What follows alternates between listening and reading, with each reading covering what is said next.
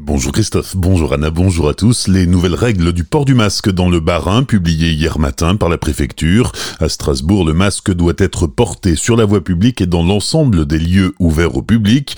Idem à Schiltigheim et Bischheim, où il peut toutefois être retiré dans les parcs et jardins. Sur les territoires des dix autres communes barinoises de plus de 10 000 habitants, dont Célestat, Aubernais ou Erstein, le port du masque est obligatoire sur la voie publique et dans les lieux ouverts, mais aussi dans un rayon de 50 mètres autour des établissements recevant du public est susceptible de générer des attroupements, comme les établissements scolaires, les lieux de culte ou les salles de spectacle par exemple.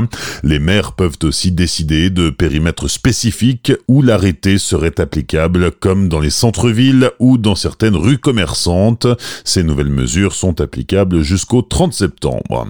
Quelques jours après la rentrée, déjà plusieurs classes sont fermées dans une dizaine d'écoles alsaciennes. La dernière en date est la classe de CP-CE1 de l'école primaire de Mittelbergheim, où un cas de Covid-19 a été identifié la semaine dernière. Les mécanismes d'enseignement à distance imaginés pendant le confinement sont réactivés.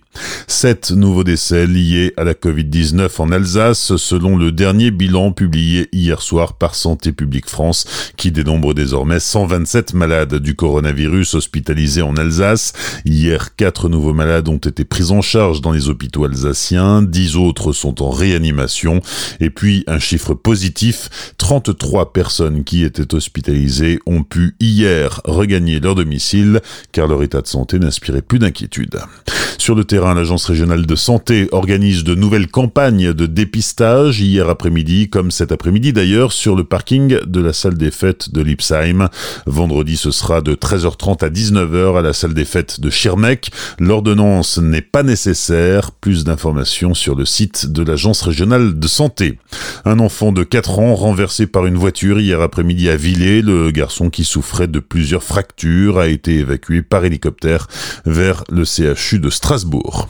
Dix ans de prison requis à l'encontre de Régis Aiglé, cet Alsacien que l'on a surnommé l'incendiaire en série du centre Alsace est jugé depuis lundi par le tribunal correctionnel de Colmar. Il est accusé d'avoir incendié des dizaines de véhicules et crevé des milliers de pneus entre 2013 et 2019. Le parquet demande 10 ans, la peine maximale. L'avocat du prévenu parle de réquisition extravagante.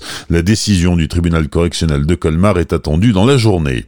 Le suspect interpellé lundi à Namsheim dans l'enquête sur la mutilation de chevaux dans Lyon a été déclaré hors de cause et remis en liberté. Les investigations menées sur son emploi du temps du 24 août et l'analyse de son téléphone ont permis d'établir qu'il n'était pas dans le département de Lyon au moment des faits, selon le procureur de la République de Sens. Pas de ramassage des poubelles hier matin à Erstein. Les éboueurs de Suez sont en grève pour protester contre le projet de rachat du groupe Veolia. Selon la communauté de communes, les ordures ménagères devraient être ramassées ce matin à Erstein et cet après-midi à Ipsheim et Nordouze.